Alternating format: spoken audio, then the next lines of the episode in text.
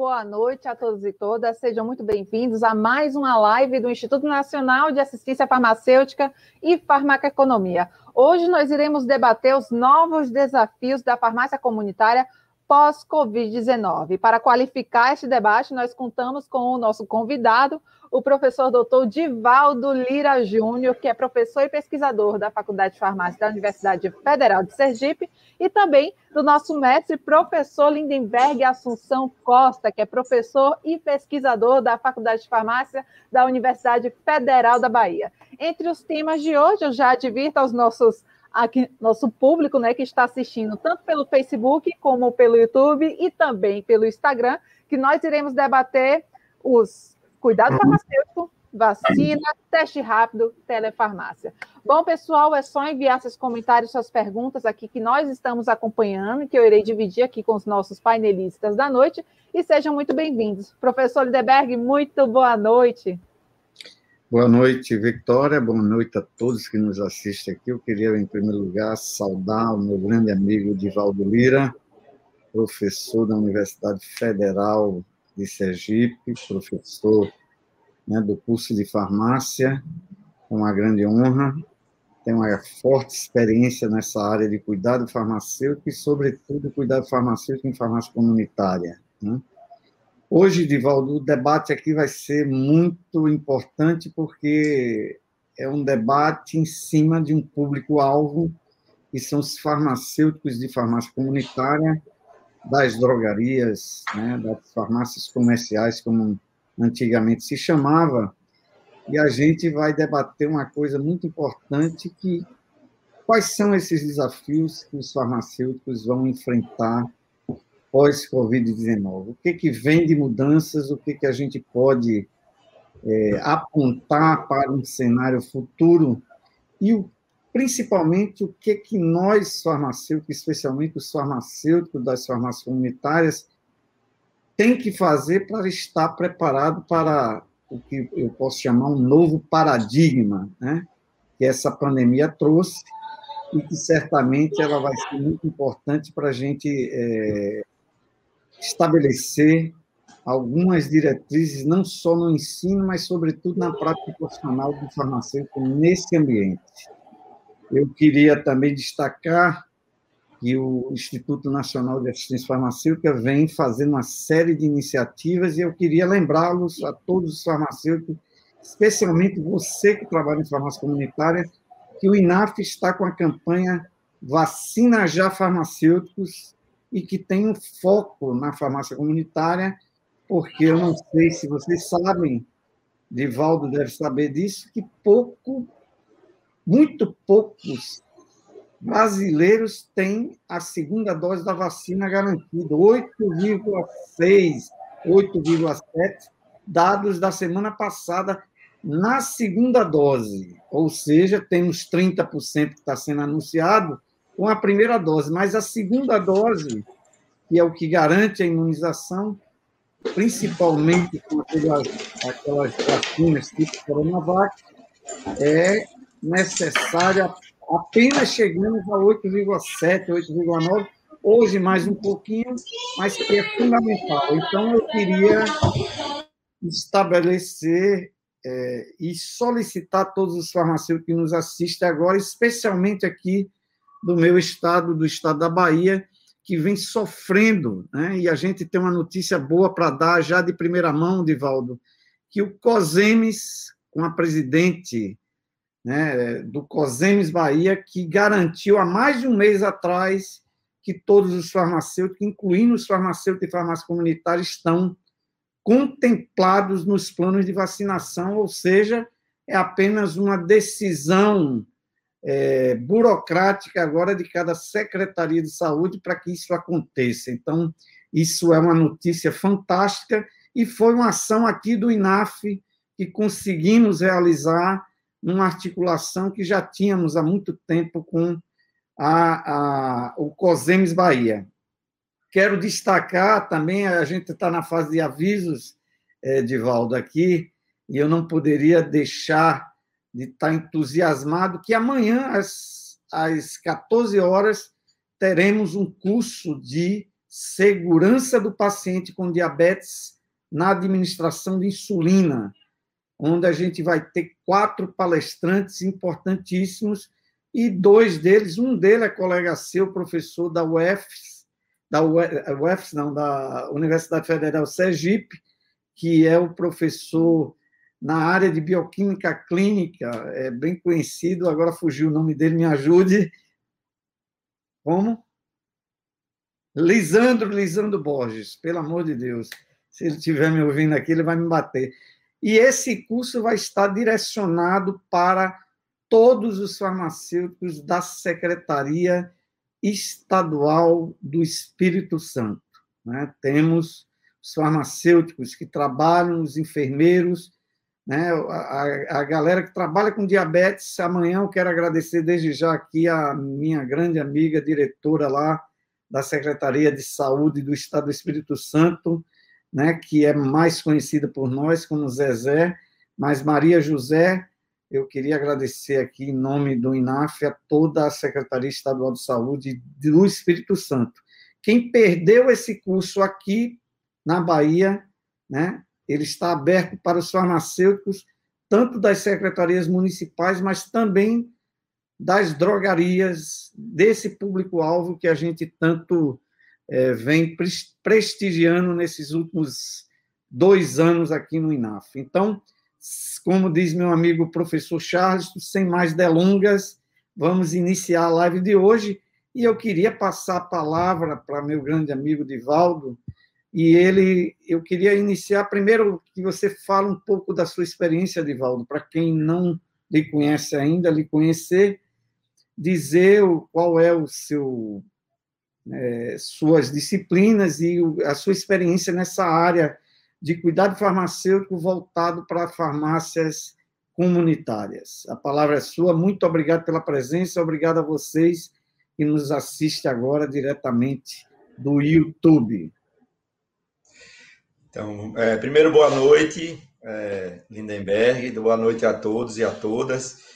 É uma satisfação muito grande estar aqui é, prestigiando o INAF, né, que é um instituto que a gente tem como referência e a gente tem um respeito enorme por toda a contribuição que vem dando à assistência farmacêutica nos últimos anos.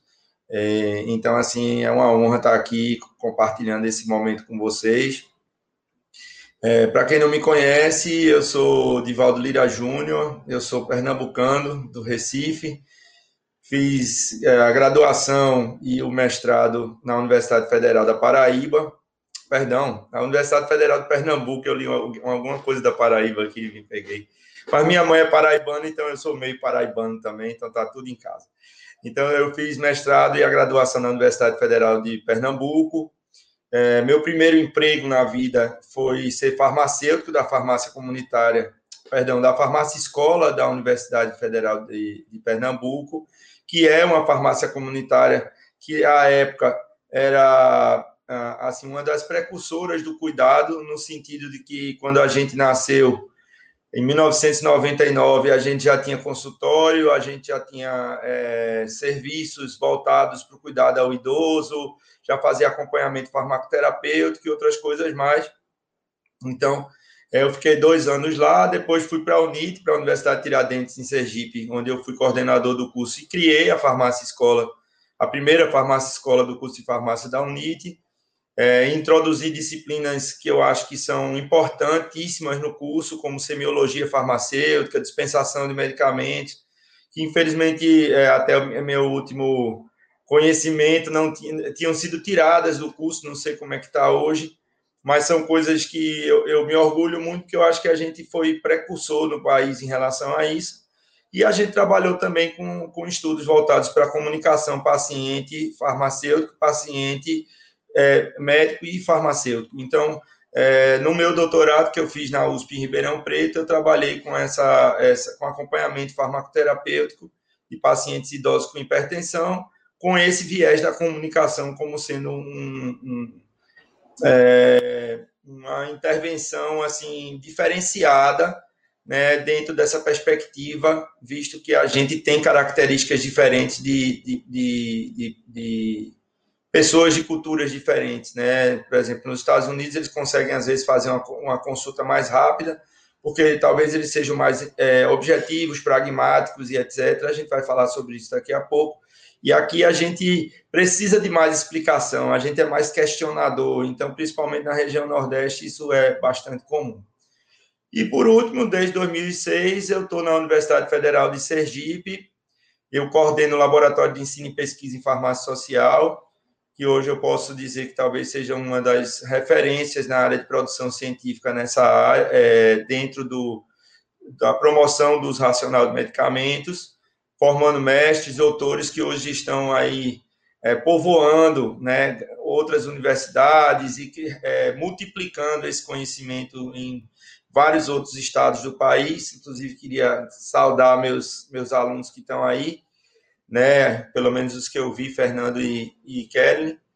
É, e desde então a gente também tem feito trabalhos com o Ministério da Saúde, com COSEMES, com CONAS, lá de Alagoas, com o pessoal lá da, da, da Secretaria Estadual de Saúde de Pernambuco, é, da Secretaria Municipal de Saúde de Recife e assim sucessivamente. Então, de maneira mais resumida, é isso. Minha experiência em farmácia comunitária vem desde os primórdios, né? Porque vem da farmácia escola e de várias consultorias que eu já fiz junto a grandes redes de farmácia e até a Farmácia Popular do Brasil, que foi um dos projetos que a gente implantou lá em Sergipe, que virou referência e que, infelizmente, devido à, à extinção da rede própria, a gente não pôde é, multiplicar as experiências que nós tivemos lá em, em Sergipe nessa área, porque, é, embora fosse pública, não deixa de ser uma farmácia comunitária,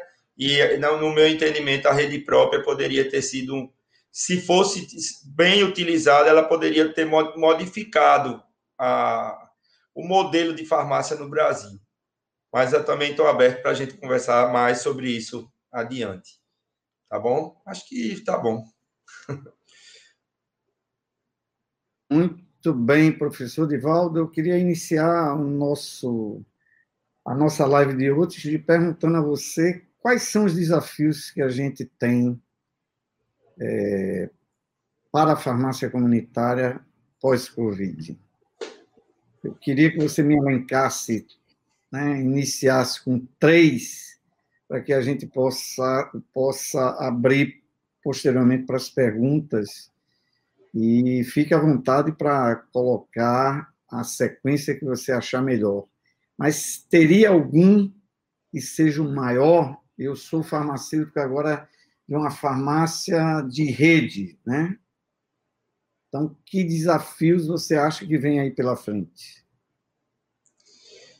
Então, eu acho que o primeiro deles é, é, é intrapessoal, é, é a, a, avaliação de que farmacêutico você quer ser nos próximos anos da sua vida. Eu acho que esse é o primeiro passo. Por quê? Porque a gente vê na literatura, e a minha experiência implantando o serviço, que é uma das coisas que eu, eu tive a oportunidade ao longo dos últimos anos de, de, de realizar, tanto no privado quanto no público, é, que muitas vezes um fator é, interveniente muito considerável é o próprio farmacêutico.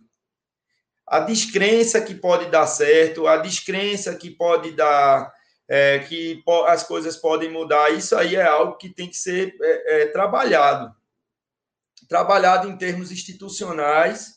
Então, por exemplo, é, a Associação dos Farmacêuticos Americanos, quando estava passando no período de transição na década de 90, realizou várias palestras, assim, até motivacionais, com pessoas que tiveram é, grandes exemplos de superação, farmacêuticos que conseguiram é, realizar trabalhos que, que todo mundo dizia que eles não iam conseguir, para que você gere uma referência positiva.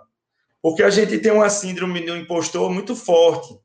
É, a síndrome do impostor ela é, é, faz com que a gente ache sempre que é menos do que a gente realmente pode ser. E impostor, a gente está vivendo um período de. Impostor, síndrome de quê? Do impostor.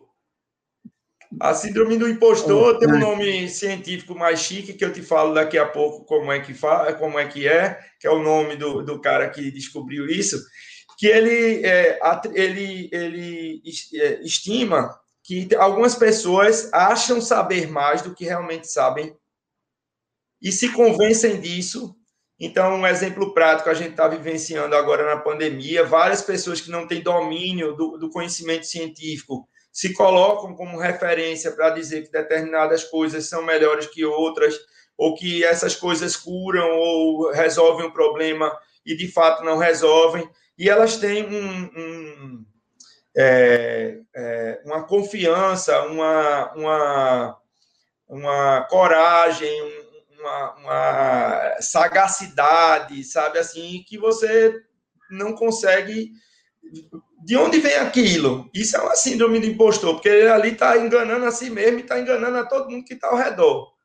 E a gente peca pela síndrome do impostor ao contrário, né? Que muitas vezes você tem um potencial muito grande. Eu posso falar isso porque eu sou professor é, do primeiro período do curso de farmácia e aí eu dou aula na disciplina de, de introdução à farmácia, depois eu dou aula em políticas, em deontologia e depois políticas farmacêuticas. Então eu fico um ano e meio com esses meninos. Graças a uhum. Deus eu tenho boa memória e tal. Então quem se destaca, a gente já, já, já vislumbra, pô, esse menino aí durante o curso vai bombar. Quando é no oitavo período, eu dou aula para eles de novo em atenção farmacêutica. Daí você às vezes vai para o mundo real, vai para uma farmácia, vai estar tá no supermercado, está no posto de gasolina, está na feira e, o, e é abordado por aquele ex-aluno, né? Aquele que você dizia assim, não, esse cara não tem como dar errado, ele só vai dar certo. E ele está lá se, se é, é, chorando as pitangas porque não tem emprego, porque não tem isso, não tem aquilo, não tem aquilo outro, sendo que ele tinha muito do que ele podia fazer. Então, essa coisa da síndrome do impostor ela puxa a gente para baixo, é como se fosse o freio de mão puxado, certo?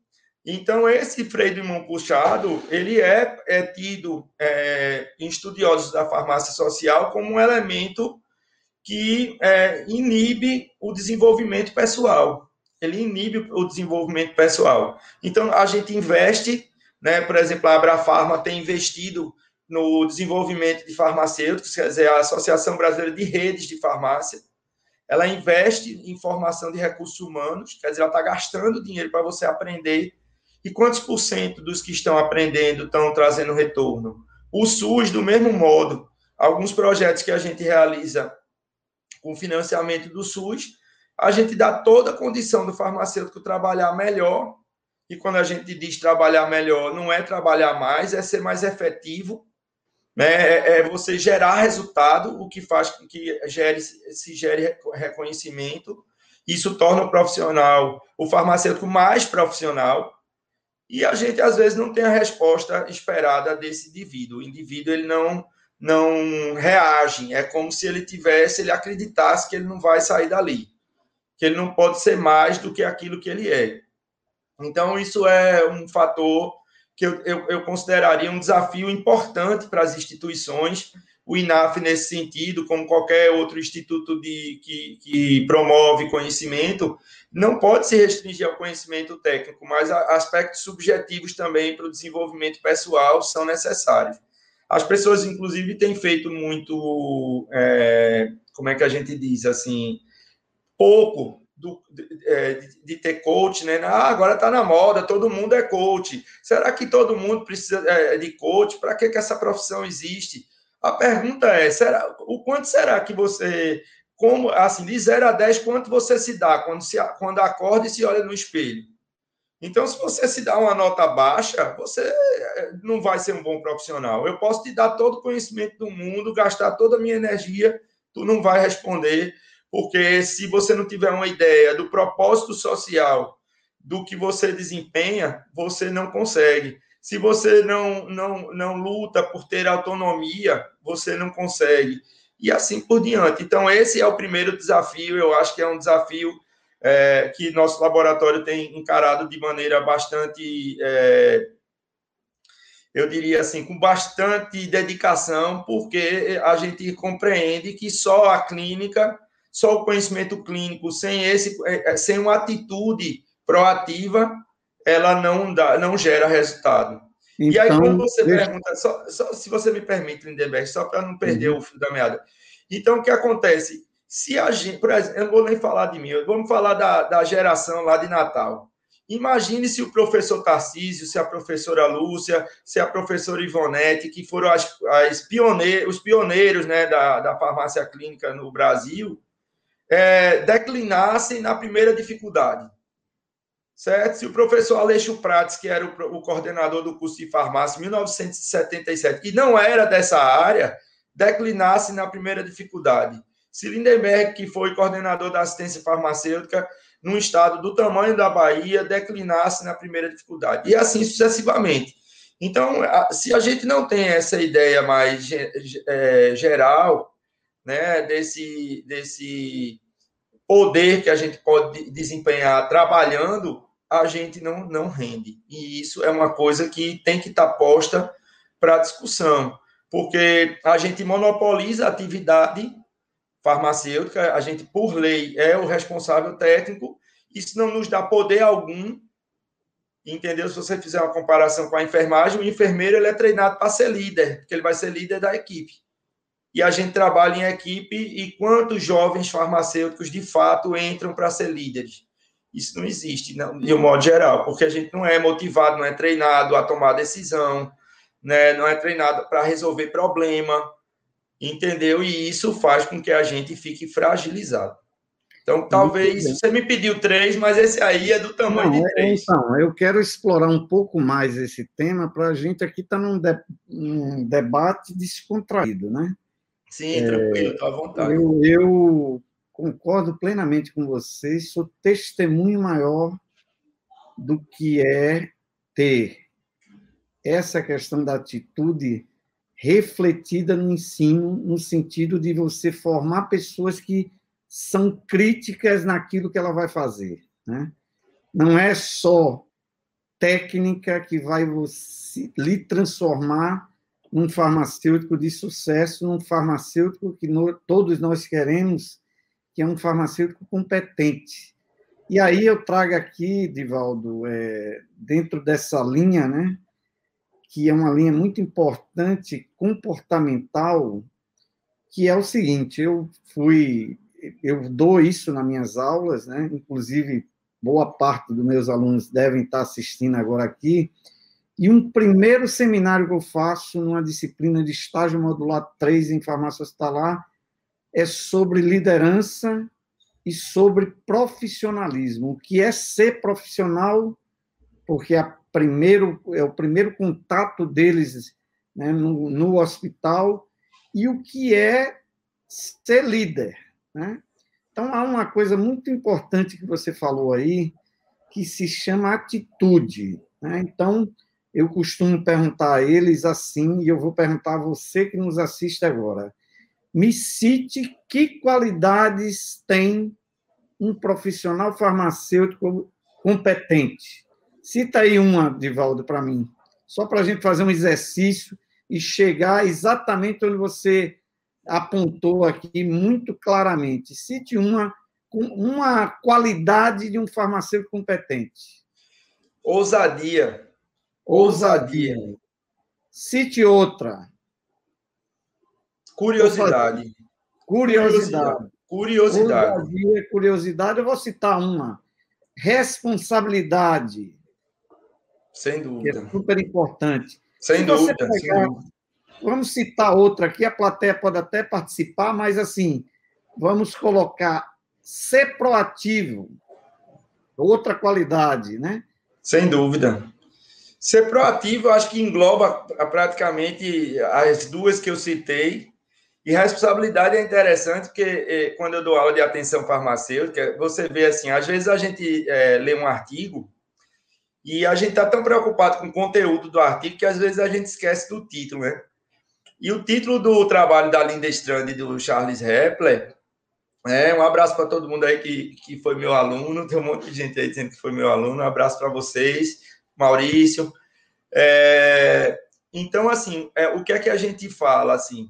Qual é o título do trabalho de Indestrand? É oportunidade veja, isso é 1990. A oportunidade tem a ver com as duas coisas que eu citei.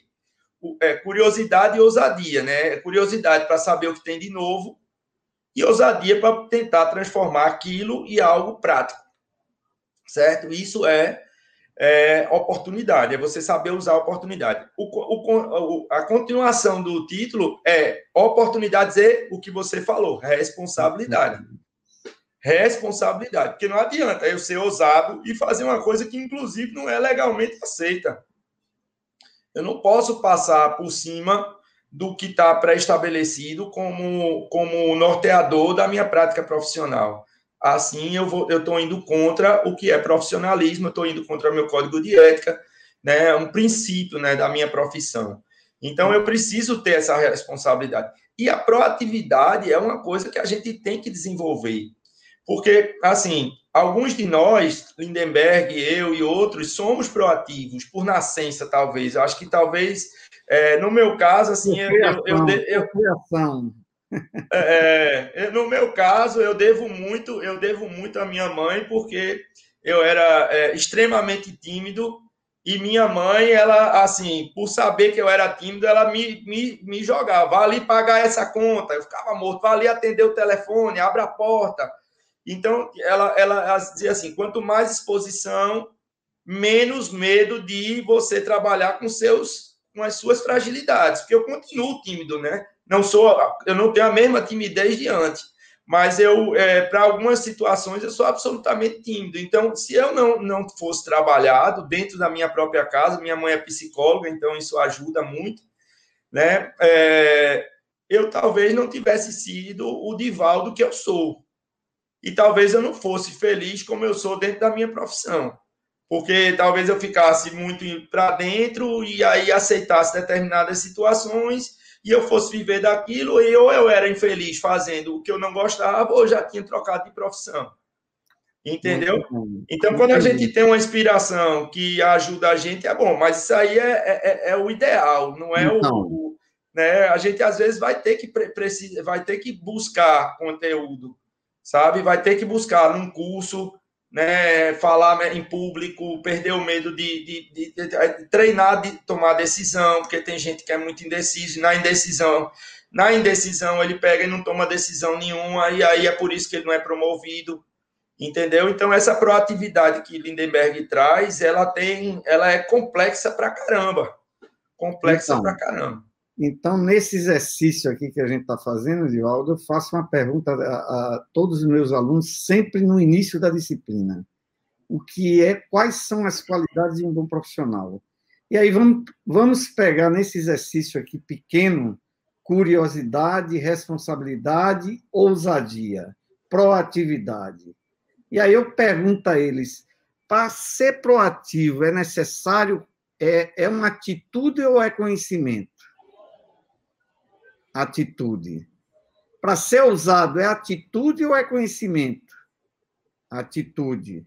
Para ser curioso, é atitude ou é conhecimento? Atitude. Qual foi a outra coisa? Ser responsável é atitude ou é conhecimento? Pode até ter 10% de conhecimento, mas é uma atitude significa dizer que não adianta o aluno tirar 10, 10, 10, 10, se ele não desenvolver as capacidades que são fundamentais para que você coloque esse conhecimento na prática e possa ajudar boa parte dos pacientes. Então, a atitude, ela é muito negligenciada muitas vezes nos nas próprias universidades, por quê? Porque isso depende de uma metodologia focada no aluno, de uma metodologia ativa. Então, é fundamental de quem está é, no início da carreira agora, entrando numa farmácia comercial, como a gente está colocando aqui, que ele desenvolva a carreira dele e, evidentemente, é o que eu chamo, Divaldo, de estar com o muro aqui e quando você baixa o muro e lhe dá perspectiva futura, isso necessita de treinamento adequado, isso necessita de mais lives como essa, para a gente debater algo que é pouco debatido. Muitas vezes os alunos, os recém-formados, e até farmacêutico que eu conheço há muito tempo, acha que ter cinco cursos de especialização vai colocar ele num patamar diferenciado no mercado. Não vai. Pode até é. no primeiro momento, passar em concurso. Mas depois que ele passar, que ele entrar, né, qual vai ser o padrão é, estando que ele vai estabelecer? Então, é nesse sentido que eu quero é, é, provocar você aqui, Divaldo, e perguntar essa característica que você falou aí, essa primeira característica do farmacêutico impostor. É, é a síndrome do impostor. A síndrome do impostor significa dizer o quê? Que não é aquilo que eu, eu passo uma imagem do que eu não sou. É, eu acredito até menos, eu quero dizer no sentido que eu acredito menos em mim do que eu realmente sou capaz de, de, de, de entregar. Eu vejo muito isso, por exemplo, meus alunos de pós-graduação, tem vários aí assistindo. O que acontece quando eles, eles colocam, é, fazem agradecimentos na tese? Aí eles dizem assim: professor Divaldo, muito obrigado, porque você viu em mim muita coisa que nem eu via. Então tem alguma, tem alguma coisa errada, porque se nem você viu, que se olha todo dia na frente do espelho, Entendeu? Então, acho que a gente tem que se gostar mais, tem que se trabalhar mais essa questão da autoestima. E a AFA, que é a Associação Farmacêutica Americana, na década de 90, trabalhou fortemente em cima disso, sabe, Lindenberg? Então, não foi uma coisa assim que ficou esperando que cada um criasse o seu próprio, o seu próprio, é, que, que, que se estimulasse mas que eles deram algo para poder justamente acelerar o processo, para não ficar esperando que cada um individualmente fosse buscar essa informação, é, é buscar esse, essa capacidade, como você usou. É, mas para isso, o indivíduo também tem que ter noção. Ele tem que ter compromisso, né? Então é uma coisa que é importante a gente treinar. Eu falo que aqui em casa a gente trabalha com as crianças desde cedo, assim, de forrar a cama, de guardar a louça então, assim, nos Estados, na Europa, Estados Unidos, assim, a gente recebe atividades domésticas desde cedo dentro de casa para criar responsabilidade, para criar esse tipo de comprometimento. Quem guarda a louça sou eu, quem fecha a porta é fulano. Entendeu? Isso é, é, é importante, assim. É, aí a Lorena falou de comprometimento, outra pessoa que eu perdi aqui na, na, na, lista, mas falou de uma coisa que eu acho fundamental e que tem a ver com os exemplos que eu dei inicialmente que é a questão da, da, da alguém falou isso aqui, é, sobre a questão do, da resiliência, persistência. O rapaz falou persistência, certo? Então, assim, existe essa necessidade de resiliência também. E isso é, é, é um trabalho, inclusive, cultural. Porque na geração da gente, a gente, assim, meio que tinha metas bem estabelecidas. Então, quem tinha uma boa orientação em casa, tinha alguma ou assim, tinha uma boa interação, tinha vontade e tal, de alguma maneira conseguia se, se é, de, é, persistir aos percalços da vida. Tem muita gente que nasceu numa fase, talvez na melhor fase da que eu vivi no Brasil. E nessa fase, tudo era muito mais fácil. A gente tinha dinheiro para publicar, a gente tinha dinheiro para fazer a pesquisa, a gente tinha dinheiro para pagar a tradução, a gente tinha dinheiro para fazer o evento entendeu? De repente, tudo, assim, se escasseou. E aí um monte de gente fica, é, ah, eu não consigo, porque não tem, porque a bolsa é pequena, porque isso, aquilo, aquilo, outro. Então, assim, eu acho que às vezes também tem que ter essa, essa visão mais ampliada, né? Por isso que eu, quem trabalha comigo, quem foi meu aluno, sabe que eu gosto muito de história, porque a história serve para a gente avaliar não é para a gente aprender o passado, é para a gente prever o futuro. A história serve para a gente prever o futuro. Então, como muita coisa que acontece é cíclica, e na farmácia comunitária estão acontecendo coisas, inclusive problemas gravíssimos que são cíclicos, que há 25 anos atrás já aconteceram, estão acontecendo de novo, ameaças que 25 anos atrás nos assombraram, estão nos assombrando 25 anos depois, então parece que as pessoas elas não têm noção que elas tiveram uma oportunidade ímpar e, e muita gente não fez nada com essa oportunidade. E agora a gente está vivendo praticamente os mesmos dilemas. Como, por exemplo, a ideia de fazer, pode colocar farmácia em supermercado, a ideia de tirar o farmacêutico da farmácia, de revogar a lei é, 3021, de revogar a resolução 585, que fala das atribuições clínicas do farmacêutico. Exatamente os problemas que a gente vivenciou anos atrás, estamos vivendo agora. E só para dar um link com o título, é, alguns alunos meus sabem como eu fiquei apavorado no início da pandemia, que eu disse, ou a, algumas instituições tomam a frente, ou então a gente, pós-pandemia, a gente vai ficar numa encruzilhada pesada. Porque tem gente que investiu no trabalho e, obviamente, foi reconhecido, mas teve muita gente que se eximiu do trabalho e deixou a gente invisível. E eu acho que isso é muito complicado. Assim. Muito bem. É, Divaldo, é, eu queria perguntar uma coisa muito importante com relação. É, você falou o primeiro ponto, né? Que a gente tem uma, o que na linguagem futebolística teve um grande autor há, alguns anos atrás. Todo mundo, quem não conhece Nelson Rodrigues, ele dizia que o brasileiro tinha síndrome do vira-lata, né? Porque é. ele, essa síndrome é valorizar mais o que era de fora do que a, a, a prata da casa. E na época era muito relacionado aos Estados Unidos, etc. Qual seria o, o segundo ponto que você traria aqui como um desafio da farmácia comunitária, do farmacêutico né, pós-Covid aí, que ele vai enfrentar neste campo de atuação? Massa. É, eu acho que o próximo é a relação interprofissional. Eu acho que o primeiro era ele se entender para que ele desenvolva atitudes, conhecimentos, habilidades, competen ou seja, competências para atuar melhor, que ele se enxergue profissional, que isso é fundamental, né? Alguns meninos lá do laboratório estão trabalhando, né? Aline e, e Fernando, por exemplo, Franciele, estão trabalhando com profissionalismo aplicado e agora a questão, a relação interprofissional, porque é, foi muito oportuno você falar da síndrome do, do vira-lata. Então eu tô complexo de vira-lata, melhor dizendo, né? Para é. não é, dizer esse pernambucano tão famoso, Nelson Rodrigues. Então ele ele ele fala dessa coisa da não autoestima. Eu não consigo me amar, portanto, eu tenho dificuldade de conviver e aí eu valorizo sempre que o outro tem.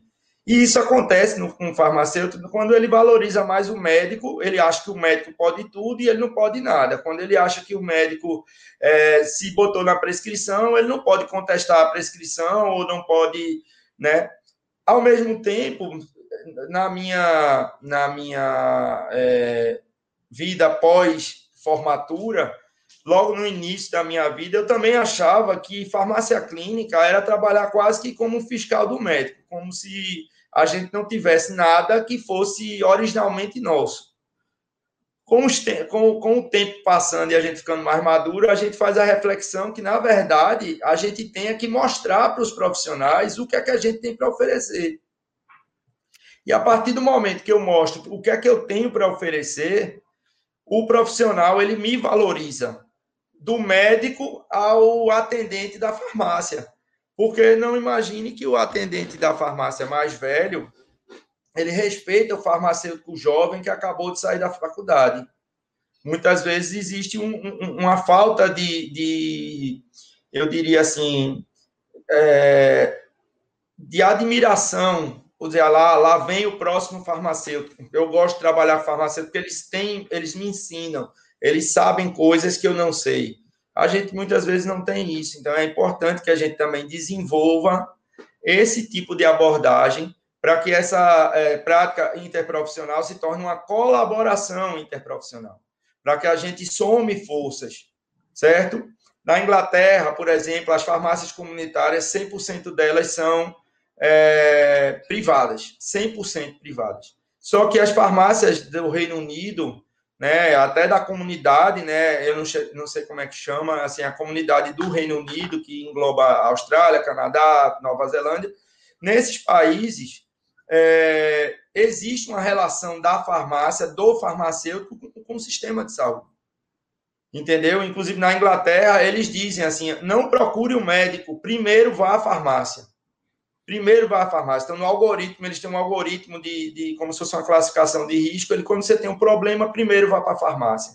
Então, o farmacêutico de uma, de uma, de uma farmácia privada vai te atender, vai fazer a orientação adequada, vai documentar, aquilo vai ficar num prontuário único que vai ser compartilhado com os demais profissionais. O médico manda para o farmacêutico, o farmacêutico ele, ele referencia o farmacêutico e há contra-referência do farmacêutico para o médico. Então, Como isso você... é absolutamente possível de ser feito no Brasil, porque tem redes de farmácia internacionais que daqui a pouco vão entrar aqui para tomar para comprar nossas, nossas redes.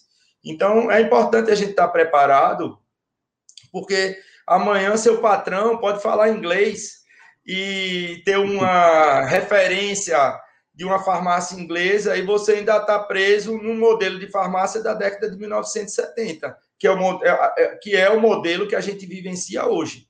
É um modelo de farmácia, Deus me perdoe, assim, decadente, assim, é, de farmácia, principalmente no interior, porque muita gente do interior né, reclama.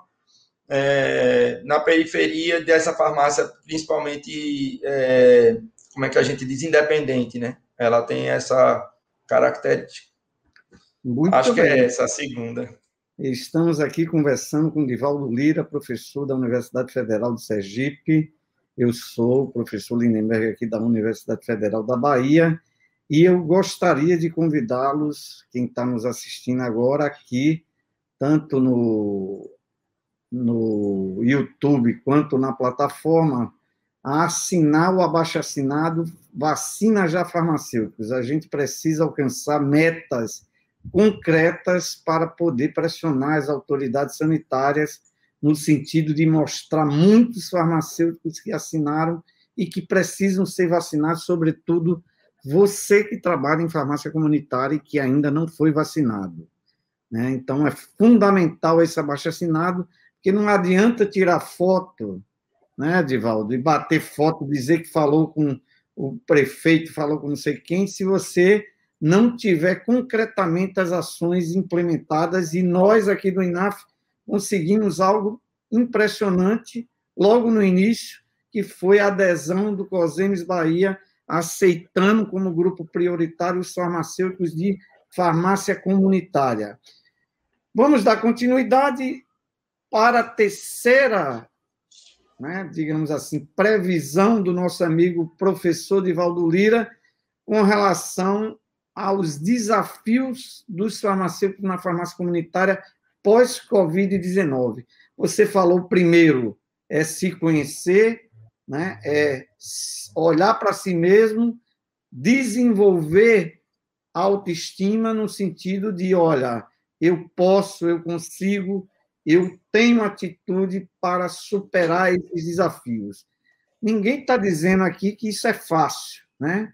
Todos Sim. nós tivemos uma trajetória de muita luta, de quando eu chegava numa farmácia, a primeira vez que eu entrei aqui no Hospital das Clínicas, comecei Divaldo, numa farmácia pediátrica e que tinha quatro prateleirazinhas daquelas de, de, de ferro ainda, né? Ainda tem muitos lugares.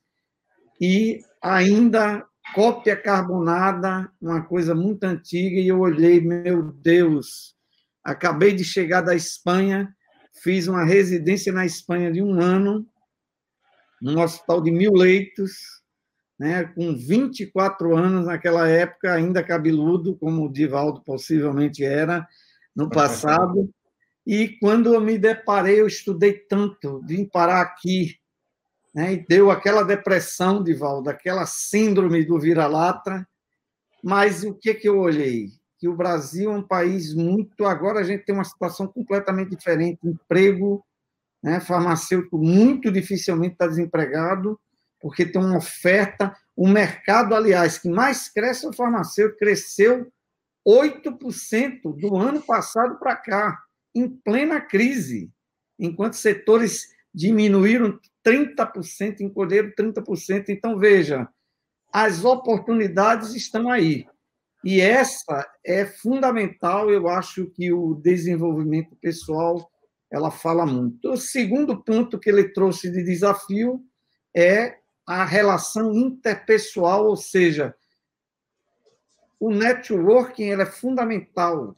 A colaboração, hoje, em tempos de internet, eu faço um artigo científico com alguém dos Estados Unidos, com alguém da Nova Zelândia, sem sair de casa. Hoje, muitas pessoas estão nos assistindo do Brasil inteiro aqui.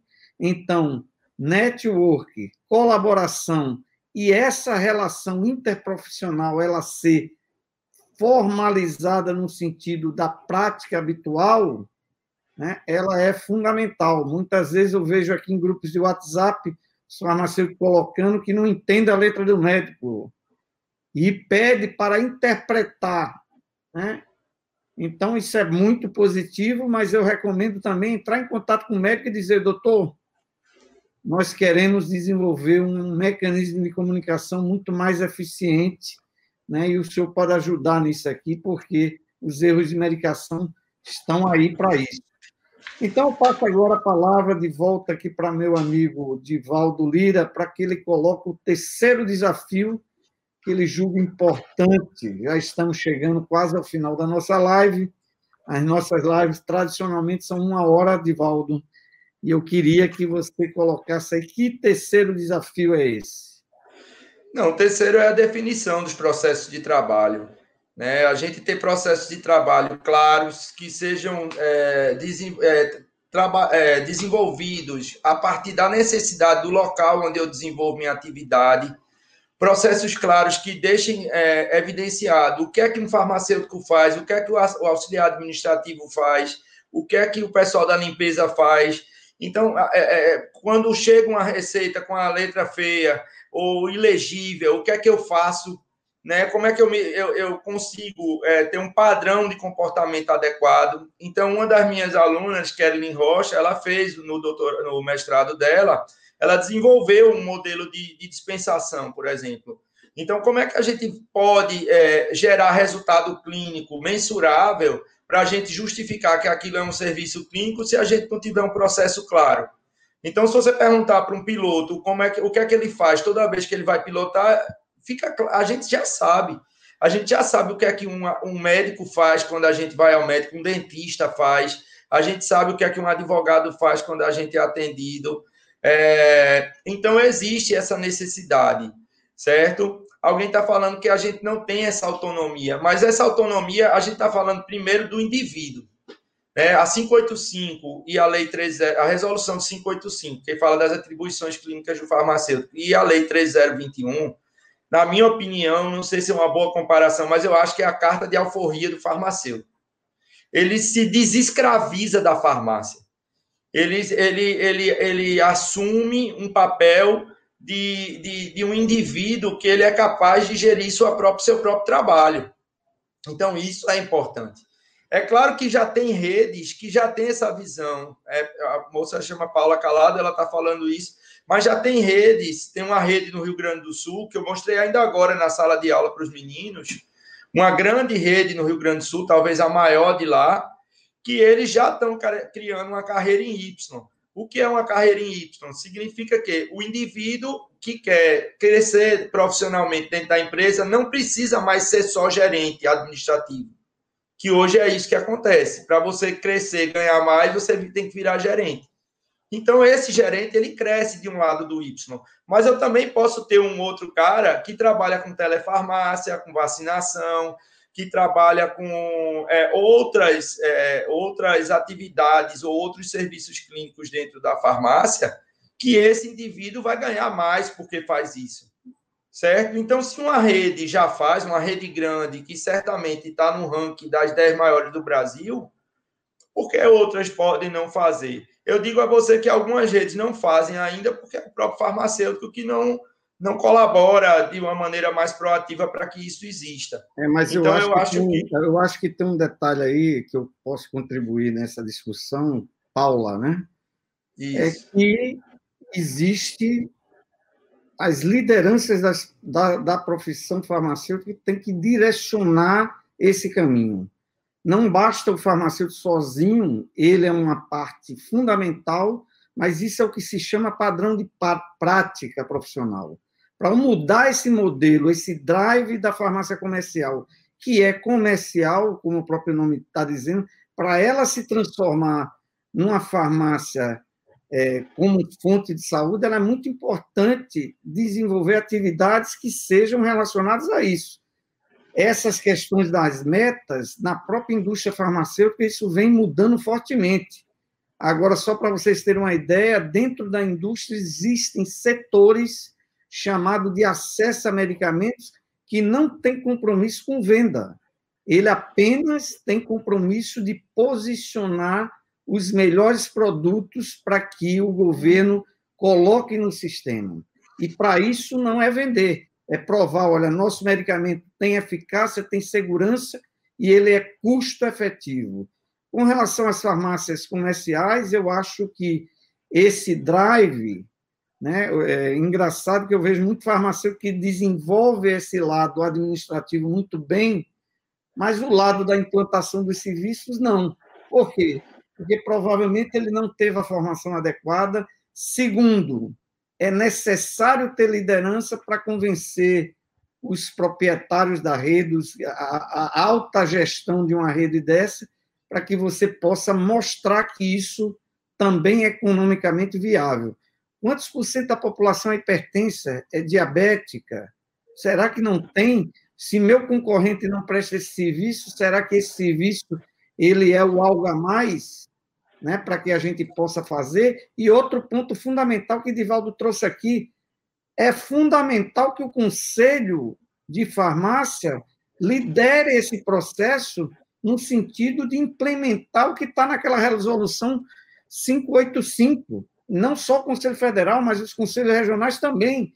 E para isso a gente tem que ter, Divaldo, pessoas competentes clinicamente para que possa direcionar e ter liderança para que a gente mude esse sistema que hoje está vigente. Mas é necessário um processo de transformação e que, na minha opinião, isso nasce na universidade e temos que treinar os farmacêuticos para terem capacidade em fazer isso de forma adequada. Está aí a vacinação, que é uma ação fundamental que muitas farmácias estão começando a desenvolver, laboratórios de análises clínicas entraram nesse mercado. Por que não o farmacêutico ter capacidade disso? Então, eu queria só colocar que o papel da liderança da profissão, ele é determinante para ajudar a massa de profissionais a ter uma formação mais adequada e elevar o nível da régua no sentido que a rede Pague Menos, a rede, sei lá, Drogazil, essas redes começam a enxergar um profissional também da área de saúde que pode contribuir na adesão de pacientes àquela farmácia. Né? É, se você me permite, é, é, Lindenberg, você vê o seguinte: essa, essa questão da vacinação. Se a gente olha para fora do Brasil, né, para os Estados Unidos especificamente, a gente tem uma rede feita a CVS lá nos Estados Unidos, que é a segunda maior rede do mundo. A CVS já vacinou, né? Há um mês atrás ela saiu uma reportagem dizendo que ela tinha vacinado 10 milhões de americanos. 10 milhões de americanos. Então, é, existe essa possibilidade da, da, da rede trabalhar em cima da vacinação. É claro que a pequena farmácia, muitas vezes as pessoas não têm visão, elas têm, acham que vai ter um custo de montar a vacinação. Já vi isso, né? De ter manifesto das pequenas redes dizendo que, que não queriam, porque das pequenas farmácias, porque não queriam ter o custo de montar a sala de vacinação. Mas se você olhar que eles têm um mercado competitivo, né, que você tem um mercado comp competitivo lá nos Estados Unidos, que eles ganham muito mais dinheiro com farmácia do que nós. Isso eu já apresentei uma vez um trabalho na um congresso da, Brafa, da Combra Farma, ou seja, para o varejo, o patrão de vocês, eu apresentei isso e mostrei para eles, ó, dos 10 países que mais vendem medicamento, 15 países que mais vendem medicamento, a maioria deles tem farmacêutico tempo integral. O farmacêutico não deixa de vender. Agora, o processo de trabalho dele lá é clínico, como você disse, ele agrega valor à empresa. Ele agrega valor. A pessoa sai de casa porque tem farmácia que é do farmacêutico Lindenberg ou do farmacêutico Divaldo. Na Espanha, agora na Covid, a, a farmácia foi considerado o estabelecimento de saúde mais seguro por causa do farmacêutico. Entendeu? Na Itália, os farmacêuticos estão sendo aplaudidos pelo menos uma vez por mês, tem aplauso para os farmacêuticos, porque os farmacêuticos estão dando um show né, de, de, então, de comprometimento, de responsabilidade, etc. Então, eu acho que a ideia de ter um processo bem definido, com indicadores claros, pode ser fundamental. E para eu terminar, Lindeberg, dizer o seguinte, que fora do Brasil, todo ano, o farmacêutico ele é recredenciado. Ou seja, ele tem que se é, é reciclar profissionalmente, provar para o conselho que se reciclou, caso contrário, ele não trabalha. Então, quando o Lindenberg fala da universidade, eu, eu estendo isso aos institutos, os laboratórios, etc., que formam recursos humanos. É, quando a gente fala universidade, não é porque você se formou que você não tem mais chance de se formar, pelo contrário. Inclusive, boa parte do que eu aprendi, e eu acredito que boa parte do que Lindenberg aprendeu foi pós-universidade. Então, é, isso é, é, é abrangente e amplo democrático para todos que querem e, e, e, vão buscar conhecimento. E pronto, acho que é isso. É, então, vamos agora começar a responder as perguntas. Estamos chegando no Beleza. final da nossa live. Mas eu queria fazer um comentário aqui é, da nossa colega farmacêutica Cleidiane Pereira. Trabalhei em uma grande empresa de farmácia, é, vi o farmacêutico ser barrado pelos gerentes, pela gerente de dar uma advertência no balconista. De fato, Coibiana, ainda existe isso. Eu vou passar a palavra já já para o professor Divaldo, mas é, existe uma coisa que é se impor, né? E isso faz parte da atitude que a gente colocou. Se a intervenção da farmacêutica lá foi no sentido de proteger o doente, isso cabe um processo ético no Conselho contra a Farmácia. E veja, o Conselho protege a gente de cometer atos que vá de encontro à saúde da população, ou seja, o mau exercício profissional. Estou correto, Divaldo? Isso é o primeiro ponto. O segundo ponto é o seguinte, é, e disse isso hoje, por incrível que pareça, meus alunos é, cada um tem seu jeito, né? É, eu, quando me formei, eu montei um trailer de lanche, Odivaldo, e fui vender lanche por quê? Porque eu não queria me submeter, nessa época não tinha um nível de farmácia que tem hoje, você lembra bem, né? você é meu contemporâneo, que era ganhar como fosse hoje 400, 500 reais, sei lá, para ser é, assim, é. É, isso mesmo. Então, veja, se eu estou num ambiente de trabalho que eu sou coibido a contribuir, eu tenho duas alternativas. Ou eu vou, ou eu vou buscar os superiores, né, no nível hierárquico dentro da farmácia, e relatar os fatos e tentar mudar dentro da estrutura que eu trabalho, ou eu vou ficar condenado a esse tipo de atitude. Eu vi, se você está dando esse exemplo, eu tenho milhares. Vou dizer um que me surpreendeu.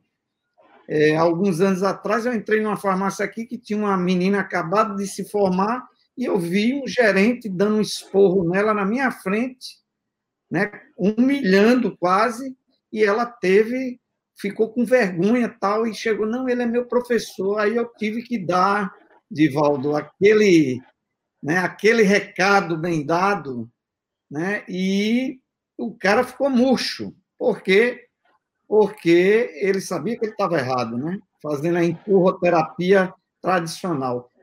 E, se, e, aquele, e para concluir aqui, assim, existe uma coisa que eu sempre aprendi: os incomodados que se mudem. Eu não trabalharia num lugar por dinheiro nenhum para fazer o que eu estou eu, eu formei cinco anos para fazer. Sei que não é fácil, eu não, talvez não saísse de primeira, mas no outro dia eu estaria procurando outro emprego num lugar que me desse oportunidade. Aí você pode me dizer, mas não, nenhum lugar tem, então a gente tem que ter umas ações sistêmicas. E uma delas é quem nos lidera tem que ter influência sobre esse padrão de prática. Eu estou errado, Divaldo? Não. Né? Além de você, você não vai mudar sozinho. Existe um sistema por trás. E, evidentemente, a mudança das lideranças se torna necessária, porque esse padrão de prática se repete há mais de 20 anos, 30 anos. Né? É o que você acabou de falar ali há poucos instantes atrás. Estamos fazendo coisas da década de 70. Então, passa a palavra para você fazer seu comentário de, com relação a, a excelente. Muito obrigado, Cleidiano. Você trouxe um tópico assim quentíssimo, que é exatamente aquela frustração do farmacêutico recém-formado que arrumou o primeiro emprego e o cara quer impor a ele é, a vontade bruta da venda pela venda, né? É, eu, eu, eu sou muito, assim, eu é, concordo com, com Lindenberg no sentido de que eu não ficaria num lugar onde eu não estivesse me sentindo bem. Graças a Deus, assim, a vida me deu a, a oportunidade de todas as vezes que eu estava numa situação como essa, eu procurar outro caminho e, e Deus abrir as portas para que o outro caminho fosse realmente melhor do que o primeiro é, acho que essa questão de se impor tem a ver com o processo de trabalho. Se você se comporta como farmacêutico, se você se coloca como farmacêutico, se você tem postura de farmacêutico, você começa a, a, a se você tem conhecimento que o farmacêutico tem que ter, você vai gradativamente adquirindo é, respeito das pessoas. Eu falo por mim, porque meu primeiro emprego antes da farmácia escola, eu não falei dele porque eu fiquei muito pouco tempo, mas é, eu tinha um, o balconista trabalhava em farmácia há mais de 15 anos e eu recém-formado e ele não me respeitava, entendeu? Até que um certo dia que eu já tinha pedido demissão para sair, por acaso houve um, uma situação de, de, de, onde meu conhecimento teve que se, ser visível. Eu me é, mostrei, é, eu mostrei para a paciente que ela precisava tomar um caminho que seria mais adequado tinha uma pessoa no balcão que era um médico que disse que estava errado. E aí ele disse que tinha 25 anos que ele era médico e era daquele jeito. E eu disse, com todo respeito para o senhor, mas tem um ano que eu sou farmacêutico e não é desse jeito que o senhor está dizendo, não.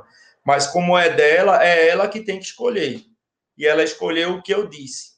E nesse dia eu fiquei esperando meu patrão vir para me demitir, ele não veio.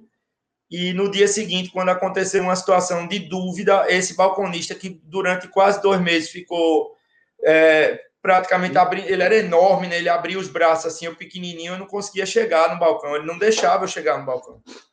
Entendeu? É, ele nesse dia ele disse: Não, só um minutinho que eu vou chamar esse é, é, doutor Divaldo, que ele é farmacêutico formado na Universidade Federal. Então é uma mudança de comportamento, foi absolutamente inconsciente. Eu não fiz de propósito para criar o meu espaço. Mas naquela hora, eu, é, sei lá, talvez porque eu conhecesse muito o produto, é, eu, eu me incomodei. Eu me incomodei. É igual no Big Brother, que a mulher disse: Olha, se você é Carol com K, eu sou Camila de Lucas, entendeu? Então eu não sei o que.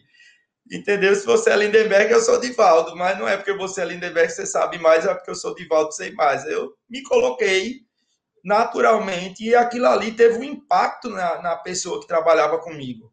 De a partir daquele dia, aquele cara que era mais velho do que eu, me chamar de senhor, me chamar de doutor, e eu mandar ele parar com aquilo, mas foi absolutamente natural. Então, às vezes, eu acho que a gente também se coloca muito numa posição de vitimismo. É, ah, porque eu não posso, porque a farmácia não deixa, porque o médico não olha para mim, porque o paciente não quer ser atendido. Eu tenho mil e um milhão de argumentos para não todos eles são legítimos. Eu não deslegitimo, deslegitimo nenhum dos, dos argumentos. Mas a gente precisa também ter um papel de, de mais, assim, proatividade. É, proatividade, é. exatamente. Divaldo, outra pergunta aqui que eu acho que você pode contribuir bastante é de Edson Alain, meu amigo Edson Alain, eu queria cumprimentar ele, cumprimentar Gleidson Espino, aqui várias pessoas bacanas que a gente convive aqui no dia a dia, dois farmacêuticos né, de peso aqui, professor Charleston, professor Pablo aqui lhe assistindo.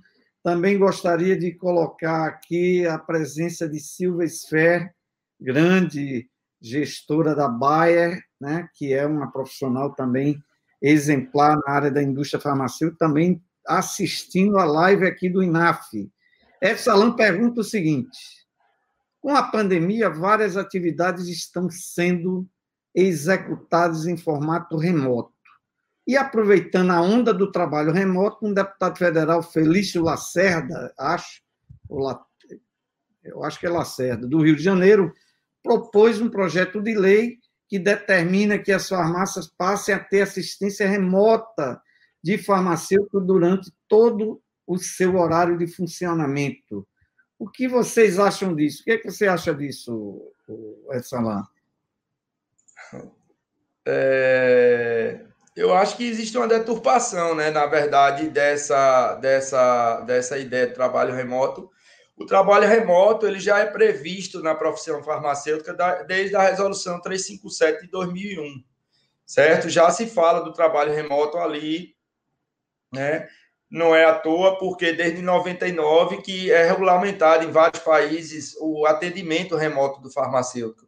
Eu tive a oportunidade de, de em Gotemburgo, na, na, na Suécia, na época que estava muito, tava muita neve, e eu fui para um congresso e eu observei né, que as pessoas eram atendidas à distância. O farmacêutico ele atendia à distância porque tinha muita neve no, nos lugares.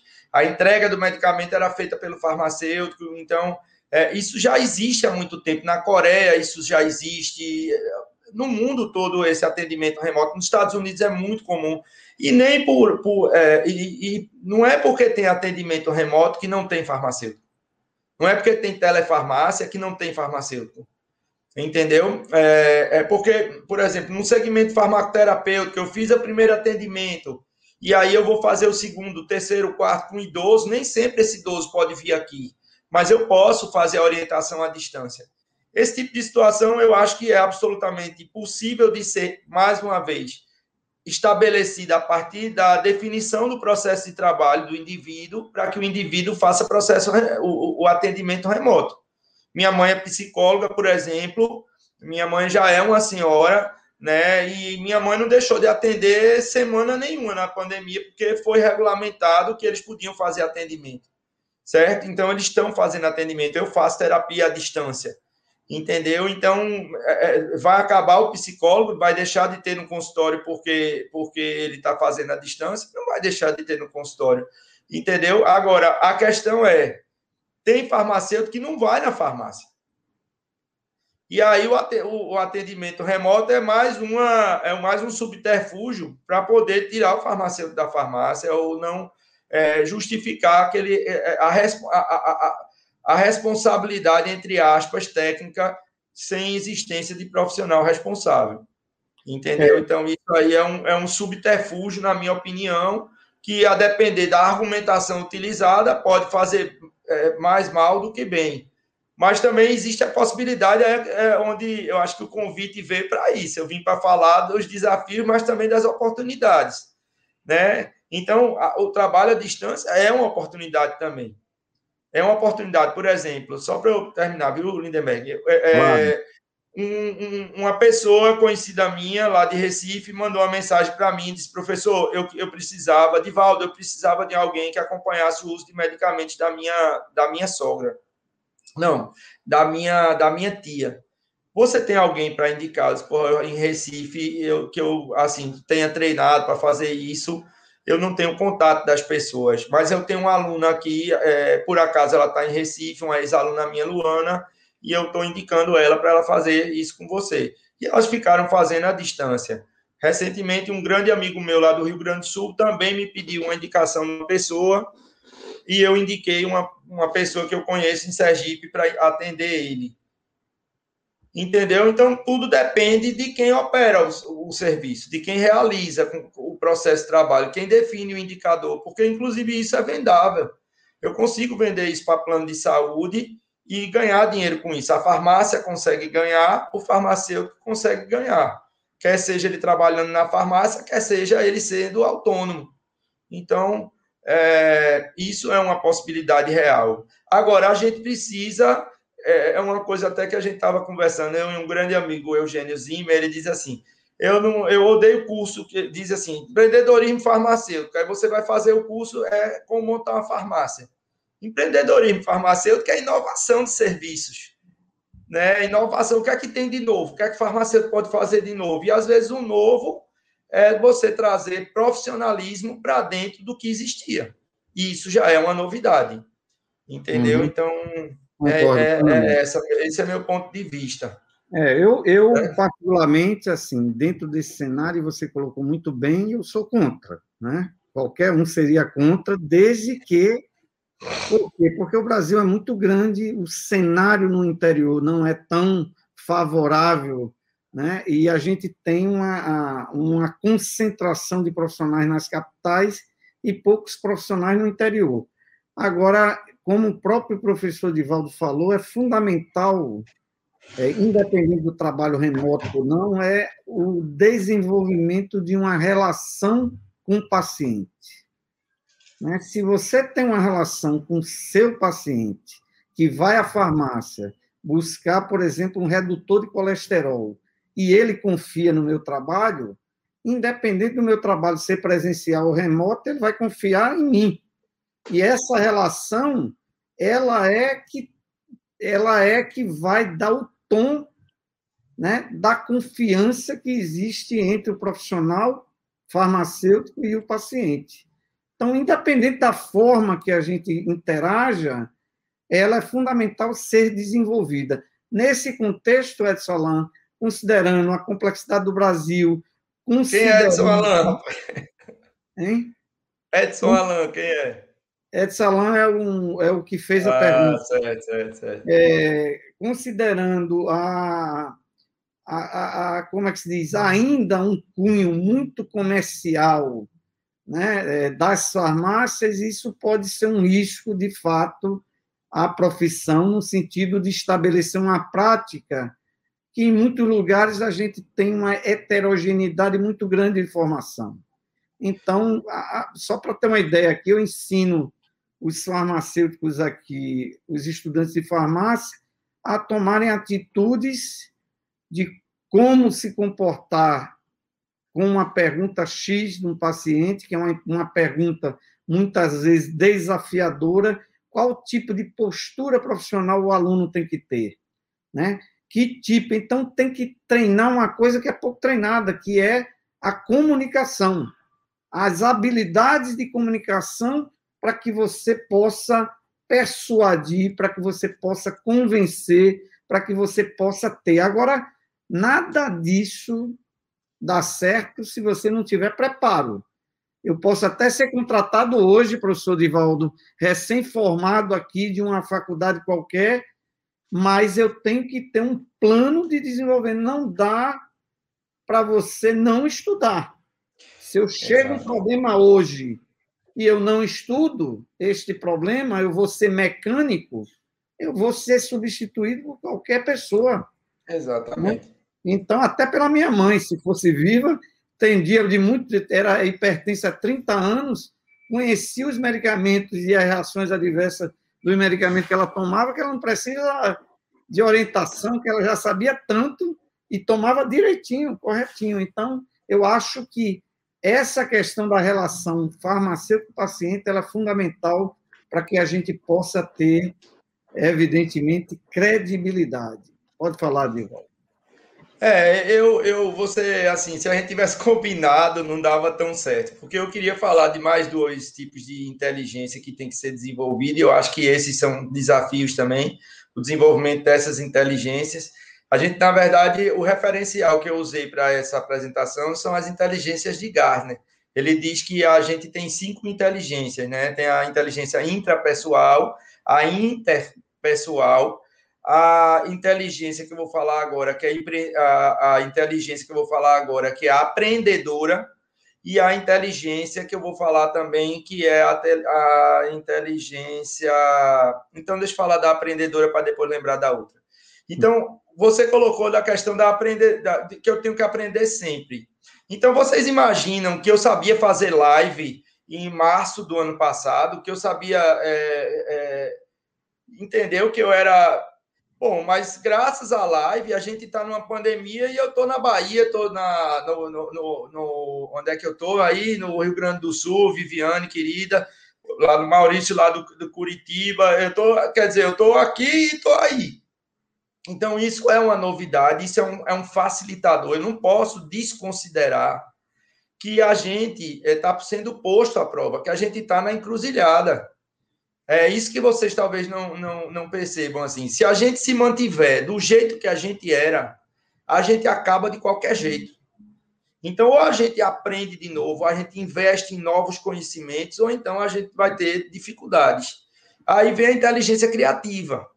E a inteligência criativa é a possibilidade de eu, de eu entender que existem lacunas que precisam ser ocupadas e que seria melhor se que quem ocupasse essa lacuna fosse eu. No mundo todo, o farmacêutico faz atendimento remoto.